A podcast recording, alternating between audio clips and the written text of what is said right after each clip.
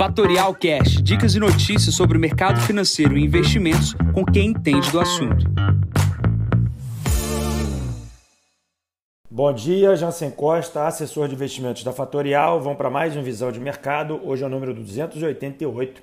Hoje é dia 4 de junho, 7h30 da manhã. Mercados internacionais aguardando o dado de emprego nos Estados Unidos, que acontece hoje às 9h30 da manhã. Começando aqui pela China, minério de ferro, pequena realização aqui na abertura do dia, 1,60 de queda e nenhuma grande notícia vindo do continente asiático, a não ser o Japão, que tem cada dia mais uma pressão maior para o cancelamento dos Jogos Olímpicos. Né? A gente já viu um adiamento dos Jogos Olímpicos uma vez, deveremos ver mais uma, dada a pressão internacional para não fazer os Jogos Olímpicos na atual situação que o Japão se encontra, dado que o nível de vacinação do país é muito baixo perante os outros países. Pulando um pouco aqui para a Europa, saíram dados de venda no varejo aqui na abertura do dia, porém como o dia ele é muito focado com esse dado americano, pouca relevância nesse dado para o dia de hoje. Tá? O dado veio um pouco abaixo da expectativa.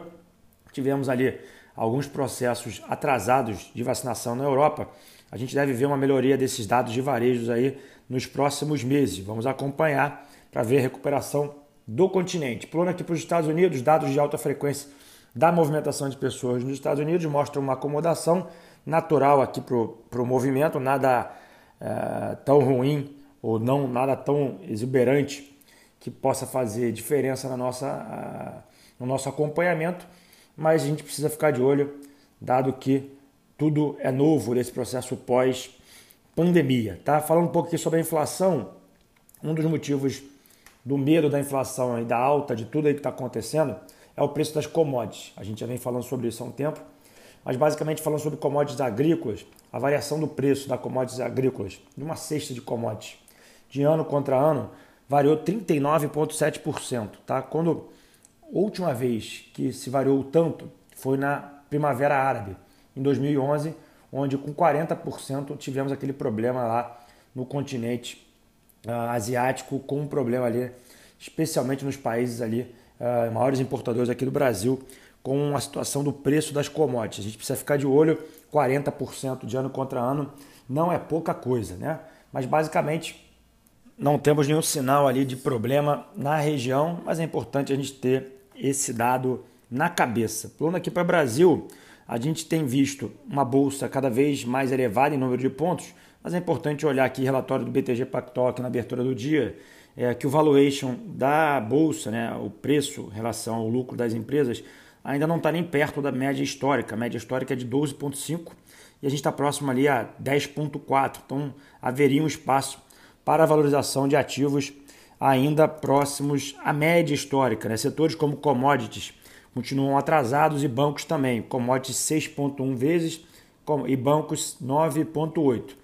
É um motivo de atenção, de obviamente de oportunidade para aqueles que estão fora da bolsa, mas obviamente o FOMO, né? ou seja, medo de ficar de fora da bolsa, acredito que já passou, muita gente já está dentro do jogo e a gente precisa olhar o movimento das ações para os próximos meses e, e semanas.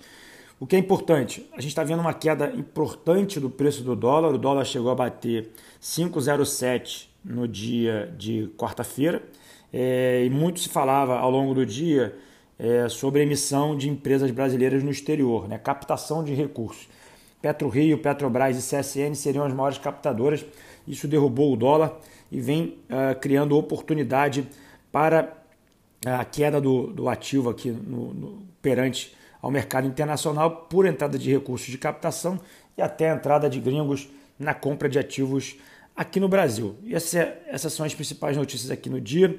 A agenda hoje é basicamente 9h30 da manhã com dados de, de emprego nos Estados Unidos, horas trabalhadas, salários por hora, é, taxa de desemprego. Então, um relatório bastante completo que sai 9 e meia da manhã, antes da abertura da nossa Bolsa Brasileira. Nesse momento, o S&P opera com 4.196 pontos, praticamente no 0 a 0, o VIX 19 pontos, o dólar um pouco forte em relação ao a moedas internacionais, 90,57, o petróleo 71,45 sobe e o Bitcoin cai 7%, 36.600 dólares. Bom, vou ficando por aqui, desejando a todos um ótimo final de semana. Encontro vocês na segunda-feira para mais um podcast. Bom dia a todos, ótimos negócios. Tchau, tchau.